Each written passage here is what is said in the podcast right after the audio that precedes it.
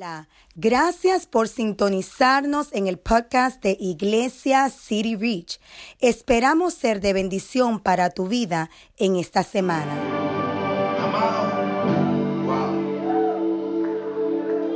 Y en mí no hay nada de especial. Por eso es que le hablo con tanta fe y certeza que si lo hizo conmigo, estoy más seguro que lo hará con ustedes. Esto no se trata de ser especial ni de ser así o asá o de ser esto o hacer aquello. No se trata de Él, de su misericordia, de su gracia, de su amor, de su fidelidad, de su plan, de su propósito, de su elección, mi hermano. Oh, no lo elegimos nosotros a Él. Él lo eligió a nosotros. Nosotros no lo andábamos buscando a Él. Él vino a buscarnos. Oh, yo no sé si eso te produce una alabanza. Yo no sé si eso te va a mover a ti a darle una oración y a levantar tus manos y a decirle, gracias Señor.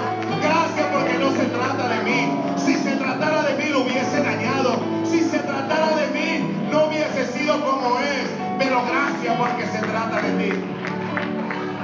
Y en Él no hay sombra de variación. Él no es hombre para que mienta, ni hijo de hombre para que se arrepienta. Oh, qué lindo es el Señor. Amado, esto es real, mi amado hermano. Esto es real. No vamos a descansar hasta que usted empiece a vivir esa vida plena que Dios. No es lo que usted ve, no es lo que le han dicho, es lo que Dios ha dicho, mi amado hermano.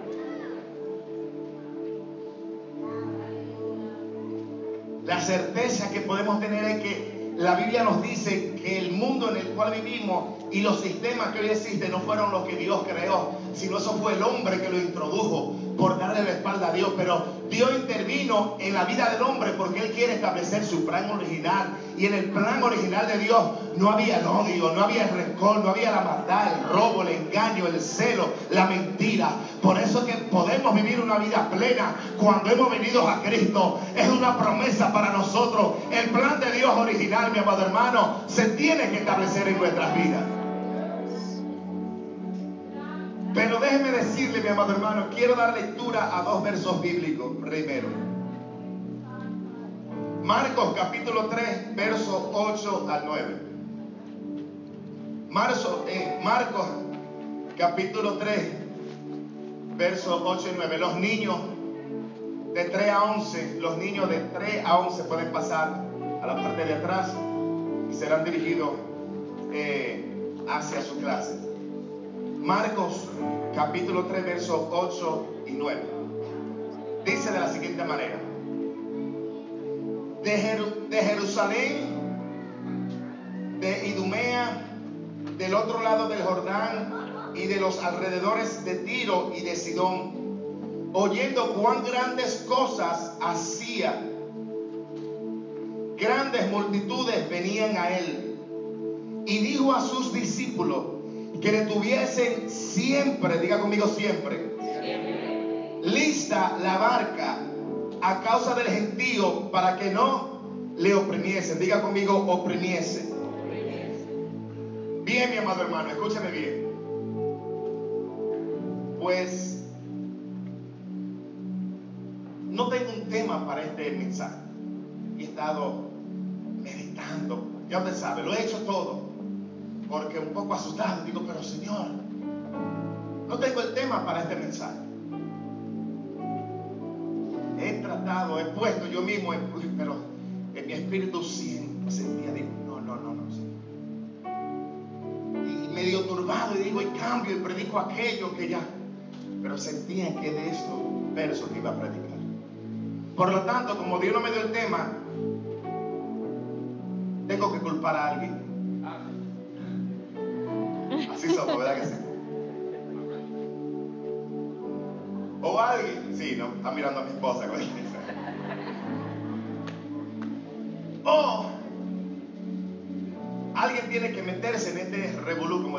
conmigo, en este lío, en este problema conmigo.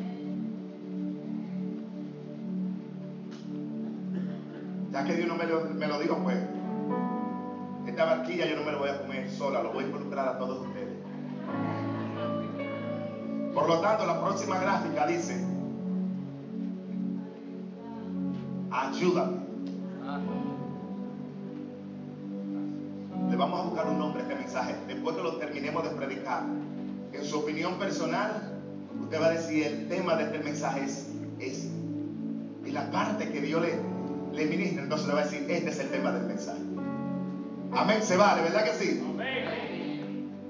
Amén. Te adoramos, Dios, te adoramos. Pues, en cierta ocasión, mi amado hermano, se dio la noticia donde dos niños estaban jugando en un lago que se había congelado.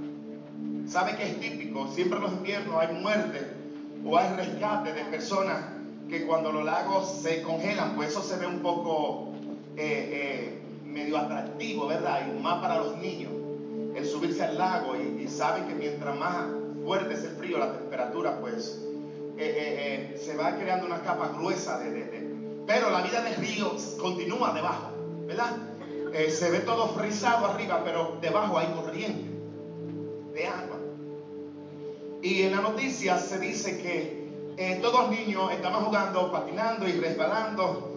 Y bueno, uno de ellos, eh, de una manera que no se sabe, porque había una capa gruesa de hielo, se hundió en el río. Inmediatamente se hundió, la corriente lo arrastró un poco y el otro niño de apenas cuatro años que estaba encima, que no se hundió, pudo seguir al otro niño mientras la corriente lo arrastraba y en una vio que el niño se detuvo en una parte. Parece que el niño se agarró de algo, encontró algo de hielo y se pudo aguantar ahí. Inmediatamente este niño de cuatro años empezó a hacer algo, a dar con una pequeña piedrecita sobre este grueso de hielo que era bien, grueso. Y empezó a golpear, a golpear, a golpear hasta que puso a hacer pudo hacer un hueco y salvó al otro niño. Las noticias, los médicos y, y todas las estaban, tenían una pregunta. ¿Cómo ese niño pudo hacer eso? ¿Dónde estuvo el poder? ¿Cómo ese niño pudo hacer eso si el hielo era así de grueso y estaba súper frío y no se podía? En la parte donde hizo el, el, roto era, era grueso, con esa pequeña piedrecita que él golpeó, era imposible. Y mientras estaba la pregunta, hubo alguien que dijo, yo sé cómo ese niño pudo hacerle eso. Y cuando le preguntan, ¿usted estuvo ahí? Él dijo, no, yo no estuve ahí. Pero lo interrogó, lo y dice, pero ¿cómo usted pudo saber cómo él lo hizo? Está bien, sabemos que él golpeó con una pequeña piedrecita esa parte de hielo muy gruesa, pero por la temperatura y lo helado que estaba, era imposible que ese niño de cuatro años hiciera ese frote. Y la persona dijo, aunque yo no estuve ahí, aunque el grosor del hielo era bien grueso, aunque la piedra era muy pequeña, aunque la edad del niño era muy nueva, aunque el niño no tenía la fuerza suficiente, yo sé por qué lo hizo. Le dijeron, entonces, ¿por qué él lo hizo? Y la pregunta fue así. La persona respondió, porque nadie le dijo a ese niño que él no lo podía hacer. No, no, como que no me entendieron. Nadie dijo, le dijo a ese niño que él no podía hacer eso. Eso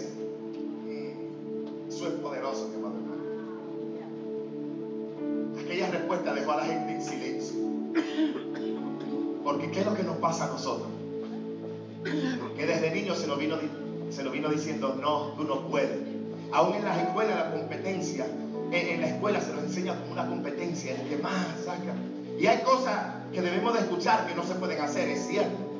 Pero en muchas de las cosas que nos eran permitidas, ese no se le quedó a nosotros. Y es lo que hace la diferencia en un niño. Como él nadie le había dicho que él no podía hacer eso, hacer un hueco en ese hielo, él empezó a hacer lo que él creía que podía hacer. Y eso es la fe, mi amado hermano. Hacer lo que usted cree que Dios puede hacer. No lo que usted puede hacer, porque Dios ha dicho que no se puede. Dios lo que ha dicho es que al que tiene fe, todo le será posible.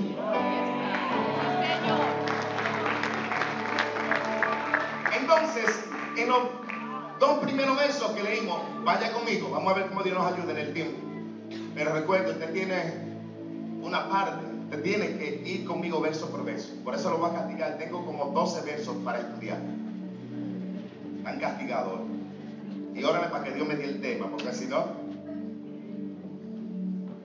Dice que multitudes venían hacia Jesús. Habían oído la sanidad de que él hacía y venían y la multitud, y sabe lo que pasa en la multitud, ¿verdad? Eh, eh, a veces la multitud pues forma lo que es un descontrol Porque cuando hay alguien o alguien es el centro o es el objeto por el cual esa multitud ha venido, no sé si usted ha, estado en los cumpleaños donde se, rompía la piñata, ¿verdad? Que una multitud de niños se tiraba al piso y eso era incómodo a veces, ¿verdad? Porque te aprietan, se te tiran encima. No sé si usted ha participado en, lugares, ha estado en lugares donde se celebra algo que hay multitudes y donde uno tiene que moverse, ¿verdad que sí? Que te pegan, te aprietan y, y cuántas cosas. Eso acontecía con Jesús. Pero dice el verso número 9 que Jesús tenía un plan y dijo a los discípulos y dijo a sus discípulos que le tuviesen siempre, por eso le dije, repita siempre, porque siempre Jesús entendió, esto va a pasar. Entonces, dice siempre que le tuvieran lista la marca a causa del gentío para que no le oprimiese. Pues eso indica de que no era agradable para Jesús de alguna manera, ¿verdad? El, estar oprimido porque es incómodo, es difícil. Pero quiero llevarlo a Marcos capítulo 5, verso 22. Y vamos a estar leyendo. Marcos 5, capítulo 22. Dice, y vino uno de los principales de la sinagoga, llamado Jairo, y luego que lo vio se postró a sus pies uno de los principales, es decir, que era un líder, era alguien eh, que tenía autoridad o posición dentro del sistema religioso del tiempo de Jesús. Revela su nombre, que era Jairo y era un principal de la sinagoga. Eso nos indica que, ¿verdad? No todos rechazaron a Jesús, los religiosos. Subieron, tenemos a Nicodemo, José de Arimatea, otros que dice la Biblia que también creyeron en él. Pero de este dice que Jairo vino y se postró a sus pies indica que tuvo cierto grado de fe, indica que reconoció que solamente este hombre podía tener la respuesta o la solución a su necesidad. Dice verso 23, y le rogaba, postrado a Jesús dentro de aquella multitud, ¿verdad? Eh, eh, en los dos primeros versos que leí fue otro relato donde hubo una multitud. Luego Jesús sigue andando de ciudad en ciudad y donde quiera que iba la multitud le seguía oprimiendo. Entonces aquí Jesús se encuentra en otra ciudad y en esta ciudad vuelve otra multitud y dentro de esa otra multitud pues aparece Jairo, se postra ante sus pies y dice que les rogaba mucho diciendo, mi hija está agonizando, ven y pon las manos sobre ella para que sea salva y viva. Él hace un clamor porque tiene una necesidad, su hija está agonizando. Y qué padre, ¿verdad que sí? No haría lo necesario si sabe que está en sus manos para salvar a, su, a un hijo. Pues él va a la fuente del poder, a la fuente de la autoridad. Va a Jesús y se postra y dice, mi hija está agonizando. Y le da instrucciones, le dice, ven para que ponga las manos y ella va a ser salva. El término salvación en el Antiguo Testamento, en los tiempos de Jesús, tiene una connotación diferente a nuestra. Salvación para nosotros se trata de ser librado del pecado, de la condenación. Para ellos salvación es ser cambiado de un lugar a otro, es ser liberado de una situación o de enemigo o de una circunstancia.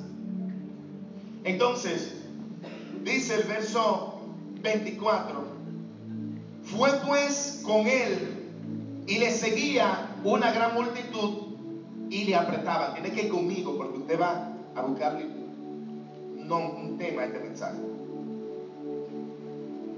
dice que el 25, pero una mujer que desde hacía 12 años padecía de flujo de sangre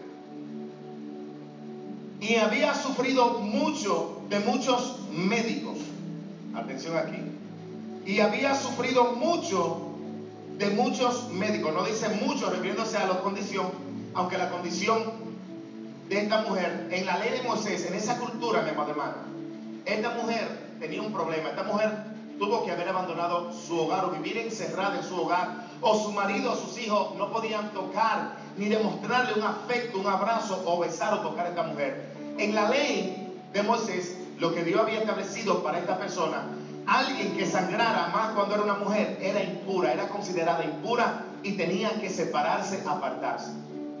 Usted tiene que entender, además de la enfermedad, de un flujo de sangre constante durante 12 años, para lo que entiende claro, una menstruación de 12 años. Usted se imagina. Pero encima de eso, encima de eso, mi amado hermano, estaba que la sociedad no le permitía a esa mujer tener ninguna parte. Además que ya en ese tiempo las mujeres aún sanas no tenían parte. Imagínese esta mujer. Donde tuvo que haber sido separada, donde aún su propia familia, su esposo, sus hijos. Y dice que lo había gastado todo y había sufrido mucho de muchos médicos.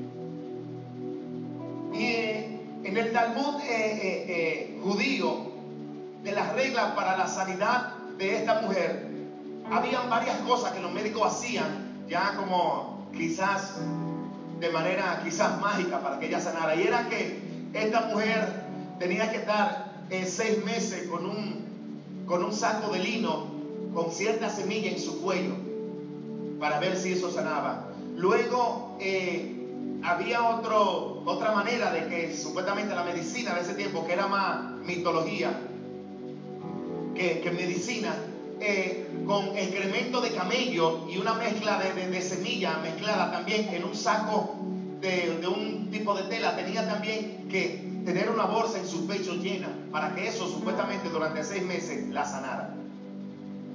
Era manera de que los médicos bregaban en ese tiempo. Pero dice la Biblia que usted sabe lo que usted con la esperanza que un médico le diga sí va a ser sana. Y andando con excremento, imagínese además del problema, lo incómodo Dice que había sufrido mucho de muchos médicos y que lo había gastado típico a nosotros. Que buscamos el recurso, hacemos de todo un recurso antes de ir a Jesús.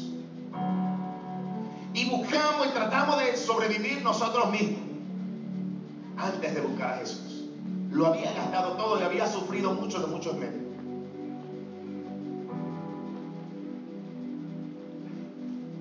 Dice el 27, cuando oyó hablar de Jesús, vino por detrás entre la multitud y tocó su mano. El 28.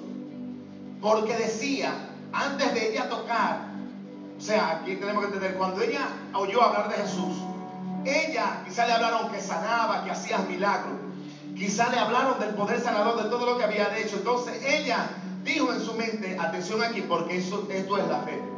Porque decía, si tocare tan solamente el manto, seré salvo. Pero leímos ahorita que no era del agrado de Jesús la multitud, ni, que lo apretara, ni que... Y decía que muchos, oyendo de la fama de él, venían y queriendo tocarlo, ¿verdad? Lo que hacían era que caían delante de él. Pero eso no le garantizaba la sanidad a ninguno en los primeros dos versos que leí. Pero en esta mujer hay algo diferente. Ella antes de tocar a Jesús se propuso y dijo, si tan solo tocar el borde de su mano, seré salvo. ¿Sabía usted que la fe... Voy a hacer algo. Si usted descubre un verso en la Biblia, se lo voy a pagar a 100 dólares. Pero voy a buscar voluntario para que se lo pague. Amén, no soy yo, sino. Qué bueno es así, ¿eh? Qué bueno es así. Y a los que se rieron es que lo voy a buscar de voluntario. Así que nadie se rió ahora, ¿ve? Si usted encuentra un verso que diga que si usted siente, que si usted ve o que si usted sospecha, crea en Dios. A 100 dólares se lo voy a pagar. Si usted encuentra en toda la Biblia un verso que diga que relacione la fe con sentir, con sospecha, me avisa y a 100 dólares. Los voluntarios van a aparecer, no se no se preocupe. Entonces, eso fue la fe. Antes de ella tocarlo, ella dijo, si tan solo tocar el borde de su mano, seré salvo. Y dice el texto el 27, cuando yo hablar de Jesús, vino por detrás. Luego que ella dijo eso, sin tan solo tocar el borde, dice que de una manera secreta, primero los obstáculos, mi amado hermano. Quiero dos personas aquí que suban, rapidito, dos personas. Dos personas para que usted pueda ver, que sea más fácil.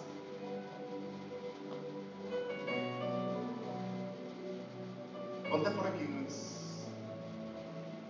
Y Joel, ponte por aquí. Esto es en el ejemplo, ¿eh? no es literal. Luis es Jairo Joel es la mujer del flujo. Esto es, esto es una... Jairo aparece primero y Jesús va camino a la casa de Jairo a conceder una petición. Y la emergencia de Jairo era que su niña, que dice la Biblia que tenía también 12 años, lo mismo que la enfermedad de la mujer, estaba agonizando para morir.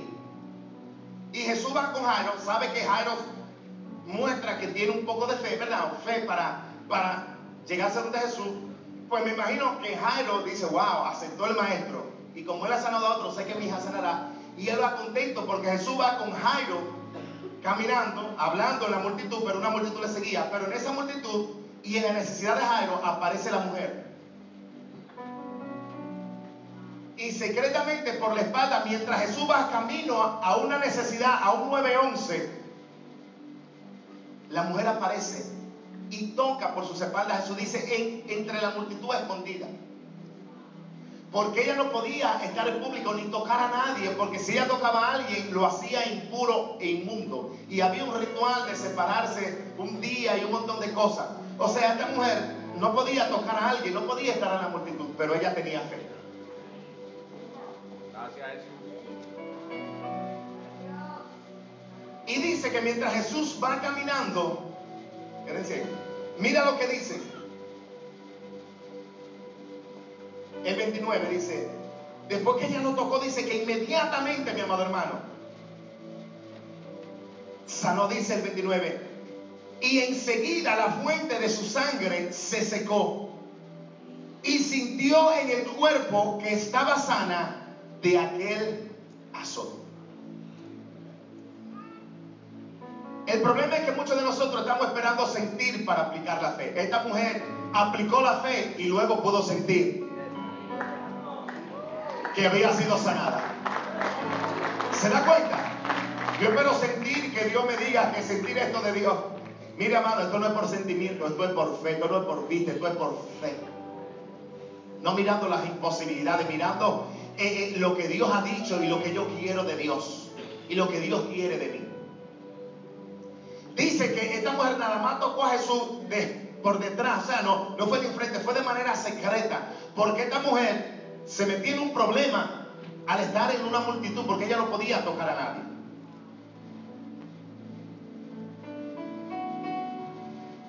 Y enseguida dice que la fuente, pero dice el verso 30, luego Jesús, conociendo en sí mismo el poder que había salido de él, volviéndose a la multitud, dijo, ¿quién me ha tocado? ¿Quién ha tocado mis vestidos? O sea, que ni fue a Jesús de verdad que ella tocó. Ella hizo el plan en su fe, dijo el vestido. Y no hay nada de mágico. Ahora, entienda esto. Si Jesús supo que había salido poder de él, ¿usted cree que él no supo quién le había tocado? Eso no lo podemos leer y dejarlo ahí así y pasar al próximo verso. Si Jesús supo que porque alguien tocó el vestido en una multitud, oiga, él no estaba solo ni, ni, ni un espacio, era una multitud que le apretaba. Pero hay una diferencia entre apretar a Jesús y tocarlo con fe. Esto es mío. Tú eres. Tú eres el que esperaba. Usted dice, esto es lo que... ¿Sabe cuando usted, cuando usted a veces eso algo dice, eso es lo que yo esperaba, e, e, eso es lo que es fe, esto es lo que yo esperaba, esto era lo que yo buscaba, esto era lo que yo anhelaba, esto es lo que yo necesito. Un toque de fe al vestido. Si Jesús pudo discernir que alguien había tocado su vestido en una multitud, no nos cabe la duda de que él supo quién había tocado. ¿Quién era esa, esa persona? Pero él se voltea a la multitud en los cuales está Jairo, la mujer está, hay una versión que dice en, el piso, porque era, era casi gateándose secretamente una multitud que se mueve. Si ella se dejaba ver que alguien la conocía, se iba a meter en problemas si la acusaba. Y Jesús mira entre la multitud y mira entre la multitud eso no lo podemos tomar literal. Era que Jesús quería lograr algo con él. Porque él sabía desde un principio a quién había tocado. Pero una, por el azote de esta mujer. Luego los discípulos, en el próximo verso, le dicen, típico de nosotros, ¿verdad que sí? Porque queremos aplicarlo lo, humano, lo, lógico eh, eh, a lo espiritual. Le contradice a Jesús, dice, Señor, pero eso, eso es un chiste. ¿Cómo tú dices que quién te tocó en una multitud? Parece sarcástico y lógico, ¿verdad que sí? Pero Jesús le dijo, alguien me ha tocado porque yo sé que salió poder de mí.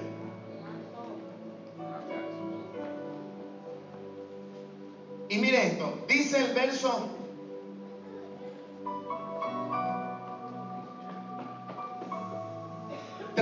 sus discípulos le dijeron, ves que la multitud te aprieta y dices, ¿quién me ha tocado? Pero él miraba alrededor para ver quién había hecho eso. Lo que tener convicción y saber. Usted está seguro. Los discípulos decían, no, Señor, tú, estás medio tocado. ¿Cómo es eso de que, de que alguien te tocó en una multitud? Pero él seguía. Y él, y él sabía quién era. Entonces, la mujer, mire esto, temiendo y temblando. Temiendo y temblando. Ya usted se imagina la condición. Aunque había sentido ser sana, pero había un miedo porque había una multitud que no tenía misericordia, había, unas leyes que la condenaban a ella por ser inmunda y había una situación que ella, pero ella tenía miedo y temblando, o sea, indica la magnitud del miedo que tenía. Y quizás el miedo podía ser porque ella, por ese toque aún de la ropa, hizo inmundo al maestro. Y luego a toda la multitud de que ella había tocado para llegar a Jesús. Imagínese ahora lo que ella había pensado. Fui sana, tengo la sanidad, lo sentí. ¿Por qué temblaba? ¿Por qué estaba asustada? Porque en su fe, mi amado hermano, mire, en su fe ella tenía una meta y era tocar, no importa cómo, no importa el precio, era llegar hacia el manto de Jesús. Pero luego que recibió aquello, quizás reflexionó y dijo, pero ¿y ahora? El maestro me descubrió.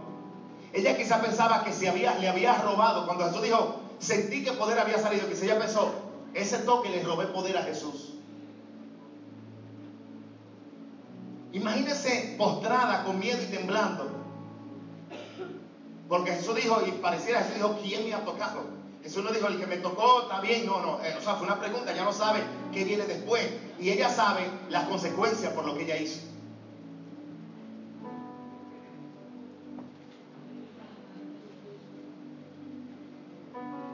Dice que entonces la mujer, temiendo y temblando, sabiendo lo que en ella había sido hecho, vino y se postró delante de él y le dijo toda la verdad.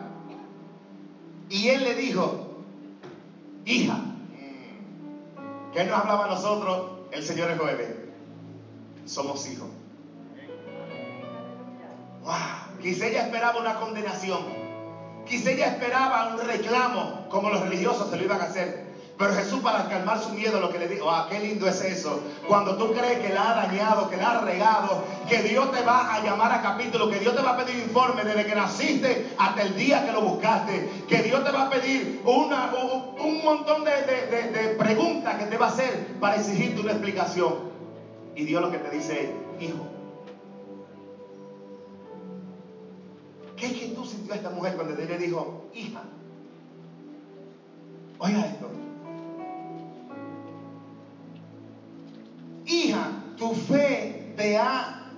salva. No solamente salve, le dijo, ve en paz, porque esta mujer no tenía paz, mi amado hermano. ¿Cómo usted puede tener paz sabiendo que tiene rechazo de su familia y no porque yo quiera, sino por una ley? ¿Cómo esta mujer iba a tener paz durante 12 años y ya no tenía recursos, no tenía nadie, no tenía esperanza, mi amado hermano? Pero allí apareció Jesús, allí apareció el que puede y ella tuvo la valentía de abrirse paso entre la multitud y decir si tan solo, oh si tan solo, yo no tengo que hacer muchas cosas, si tan solo es que yo sé que en Él reside el poder de Dios, que Él es el Mesías, que Él es el enviado, que Él es la promesa que Dios nos ha hecho. Si tan solo. Pero mire lo que está pasando aquí ahora. Está Jairo, que se acuerdan que Jesús iba camino a su casa. Pero esta mujer, Jairo vino y diciendo, ve con la mano. La mujer dice si tan solo toco. Esto no habla de los grados de fe. Y saben que en ciertas ocasiones Jesús reprendió a sus discípulos y dijo, hombres de poca fe. Y en otras ocasiones alabó a un centurión y le dijo, ni en Jerusalén he hallado tanta fe. O sea, hay grados de fe, mi amado hermano. Jairo tenía que Jesús pusiera su mano para que fuera salva. La mujer dijo, si tan solo toco el borde, no a Jesús el borde, hay un grado de fe más grande. Jairo tenía una emergencia, una necesidad de una niña que estaba muriendo y tenía 12 años. La hay una curiosidad, me da curiosidad entre la edad que tenía la niña enferma y la edad que tenía la mujer también. Digo, la edad de la niña era de 12 años y la mujer tenía 12 años.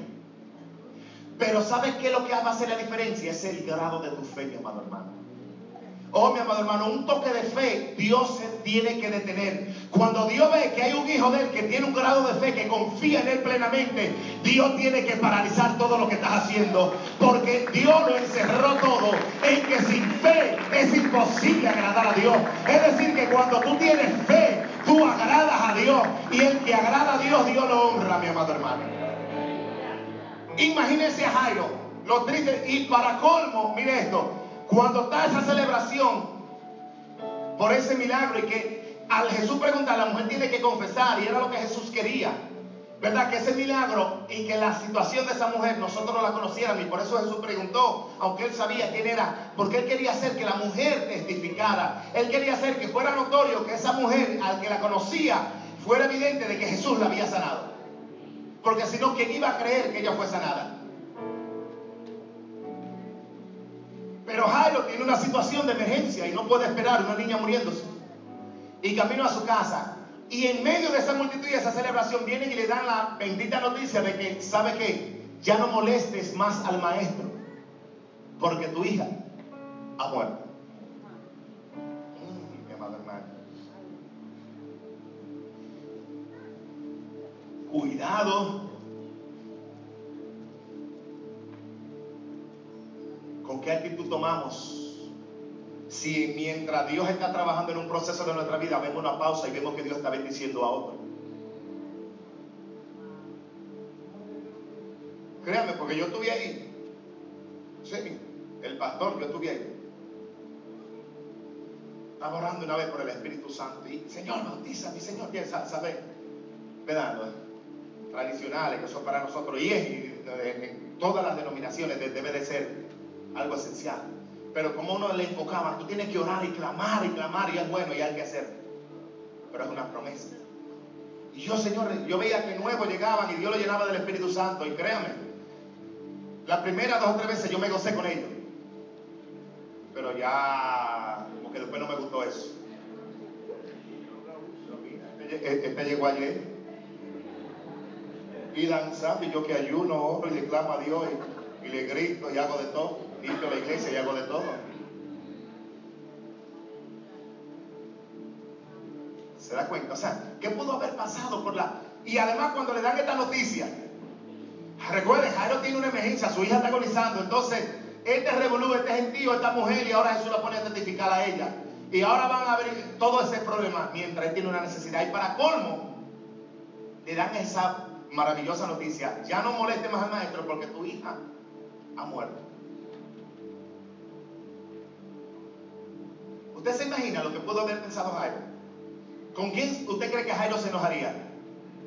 ¿Con la mujer o con Jesús? ¿Verdad que sí?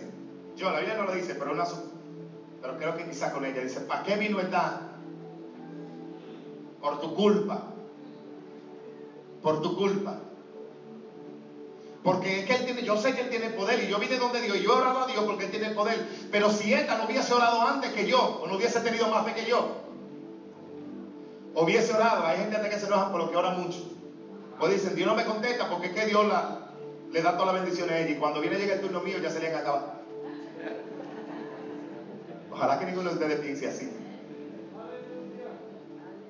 Pero miren, mis amados. Usted se imagina, pero mire lo hermoso Verso 36. Pero Jesús, luego que oyó lo que se decía, él oyó lo que se le dijo a Jairo. Dijo al principal de la sinagoga, no temas, cree solamente. Wow. Y si Jesús le dijo, no temas, ya usted sabe lo que significa. Y le dijo, cree solamente. Es decir, que no deje y no permita que tu fe, Dios quiere que tu fe sea una fe persistente. Que en una pausa que Dios haga para bendecir a otro, tú veas que otros están bendiciendo, sigue creyendo que eso no disminuya tu fe. Porque si, si no lo haces tú y te determina que tu fe sea persistente, aunque él vio un milagro que Jesús había hecho, pero su fe desmayó porque al Jesús decirle no temas, indica porque Jesús conoce el corazón de nosotros y él vio que su corazón había desfallecido, que su fe había menguado. Por eso en una de de los temas que podía, quería ponerle a este mensaje era que no falte tu fe, segunda parte, porque yo prediqué uno que se llama que no falte tu fe, pero esto, porque a pesar de que él había visto aquel milagro de la mujer, pero las noticias que recibimos, no importando cómo hayamos visto la mano de Dios obrando, pueden hacer que nuestra fe venga. Entonces, mi amado hermano, gracias. Mientras Jairo iba, pero qué lindo es el maestro, porque aquí es grande, quiero decir algo. Por eso también fue que Jesús dijo, poder salió de mí, para que fuera notorio para ellos y para nosotros que el poder no estuvo en la ropa, en el borde, que el poder estuvo en Jesús a quien ella dirigió su fe. Porque ella decía, como Él es el Mesías, yo sé que aún su vestido tiene la unción. Yo sé que al tocar su vestido lo toco a Él. Por eso fue que no podemos ahora empezar a tocar pañitos y a ungir. No, mi amado hermano, no es eso. Por eso fue que Jesús dijo, yo sé que poder, el poder salió de mí. El poder no salió de la ropa. El poder salió de mí. Por ellos, por ello ella fue sana. Quiero aclarar ese punto porque somos así. Después empezamos ahora a vender el borde del, del, el borde del pantalón del pastor. Santo.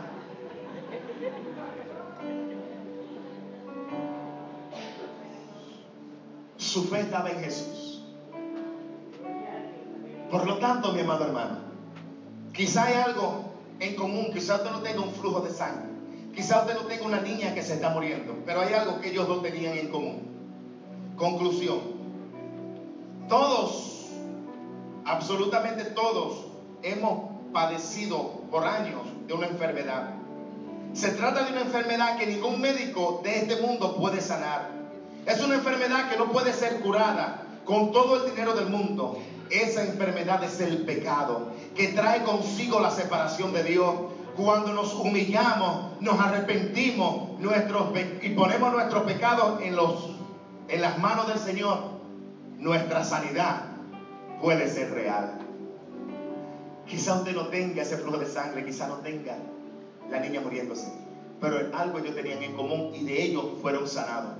Y es la enfermedad del pecado. Póngase de pie, amado.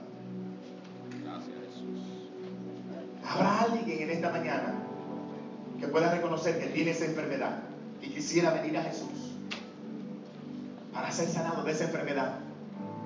Que esa sí destruye, mi amado y esa de igual manera no puede ser curada por ningún médico, ningún programa, ningún gobierno, ninguna habilidad, ningún científico, sino solamente por Jesús.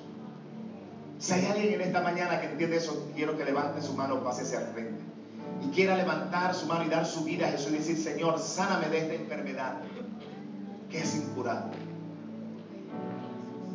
Yo quiero que ahí donde usted levante su mano mientras los intercesores pasan y haga esta oración conmigo. Señor Jesús, sana mi alma, sana mi cuerpo, sana mi espíritu de todo pecado. Señor, tú eres la salvación para mi necesidad. Tu muerte fue por mi pecado. Y solo aceptando que tú moriste en mi lugar, yo puedo tener salvación y la enfermedad del pecado queda anulada en mi cuerpo, en mi vida y en mi espíritu. Señor, gracias por la salvación de mi alma.